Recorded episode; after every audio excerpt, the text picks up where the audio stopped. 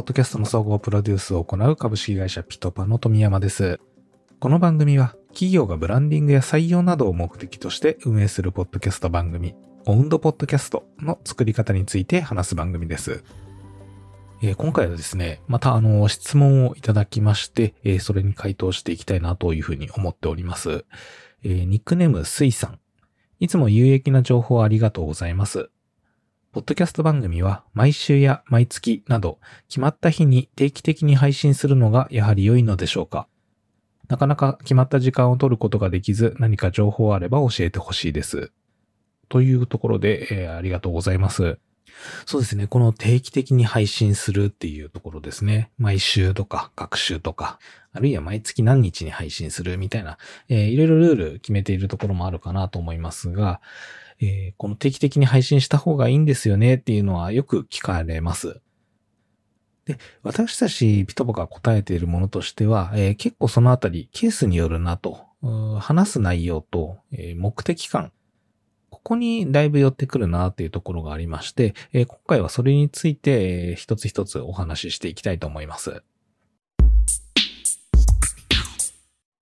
大きく分けるとですね、まあ、定期的に、えー、配信すべきだというものと、定期的に配信しなくても、まあ、そこそこ効果があるよという番組2つタイプがありまして、まあ、不定期でも OK だよという番組、えー、これはですね、番組の中で、この番組運営者自体のことを知ってもらうというようなことに重きを置いている、あるいはそういうことを話しているエピソードが多い番組。これについては、えー、そこまで定期的じゃなくてもいいのかなと。というのもですね、そういった番組って、例えば、えー、企業さんのオンドポッドキャストで言うと、採用目的で、えー、会社紹介などがメインになってくるポッドキャストですとか、あるいは、え、会社のプロダクト、商品の、まあ、その商品開発秘話ですとか、新しい機能のリリースみたいなものを話していく、そういった番組ですね。これに関しては、ある意味そのリスナーをいっぱい獲得していくというものではなくて、もう本当に見えている特定のリスナーに対してより深く内容を知ってもらう、それによって興味を喚起してもらうとか、えー、自社のプロダクトだったらその利用頻度を高めてもらうとか、聞いてもらうターゲットが明確なところですね。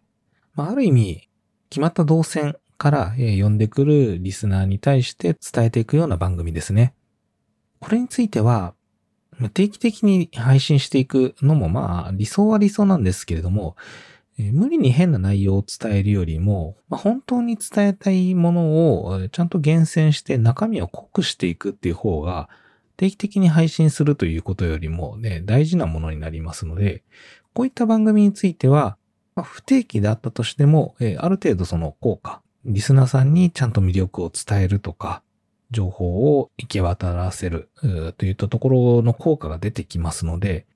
あまり定期的にやるというところに対して、えっ、ー、と、こだわらなくてもいいのかなというふうに考えております。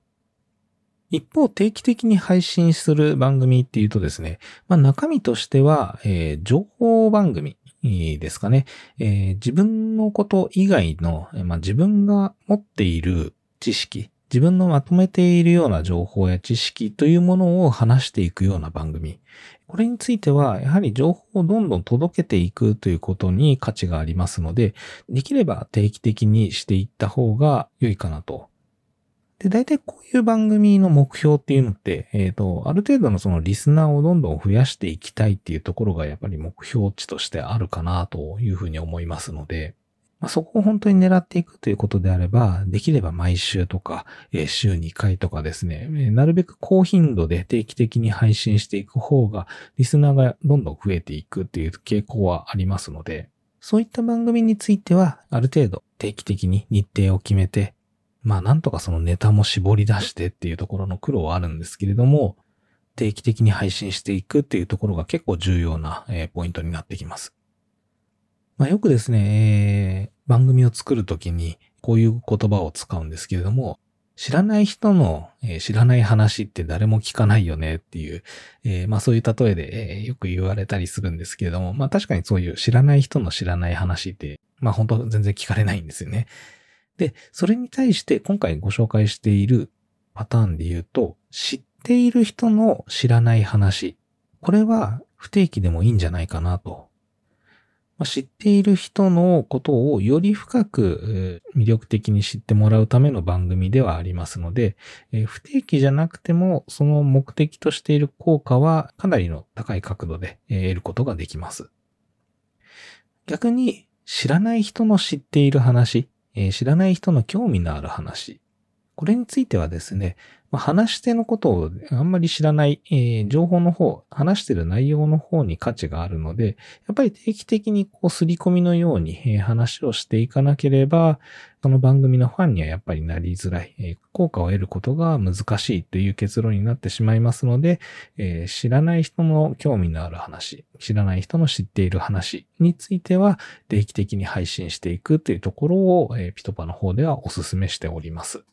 まあ、ただですね、その自らのことを知ってもらうような番組ですね。えー、採用、まあ、会社情報を発信していく温度ポッドキャストだったり、えー、採用目的の温度ポッドキャストみたいなところもですね、えー、できればそんなにあの間隔は空けない方がやっぱりいいはいいですね。1年も2年も空いてしまって、しまうと、まあ、またその状況はだいぶ変わっているので、別番組のような感じにはなってしまいますので、聞いてる人もですね、1話聞くと、だいたいその周辺のエピソードを聞いて、さらに面白いなと思ったら、1話から戻って全部聞いたりしますので、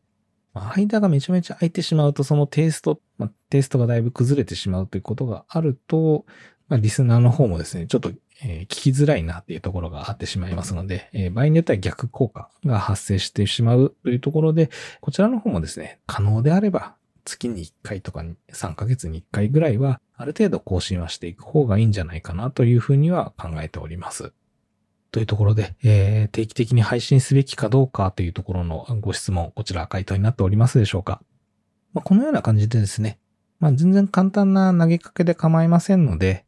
温度ポッドキャスト作りについて、えー、思った疑問、質問などありましたら、えー、お気軽にご投稿ください。今回のようにですね、番組内でどんどん回答していきたいなというふうに思います。質問はですね、えー、番組概要欄、エピソード概要欄にあります質問投稿用のリンクからご投稿ください。それではエンディングです。この番組は企業がブランディングや採用などを目的として運営するポッドキャスト番組。温度ポッドキャストの作り方について話す番組です。まあ、話す内容をですね、本当に有益な情報だなというふうに思っていただければ、えー、ぜひ番組の評価とかフォロー、うん、あるいはなんかそういったコメントみたいなものですね、えー、構いませんので、えー、いただけると番組の励みになります。ぜひお願いいたします。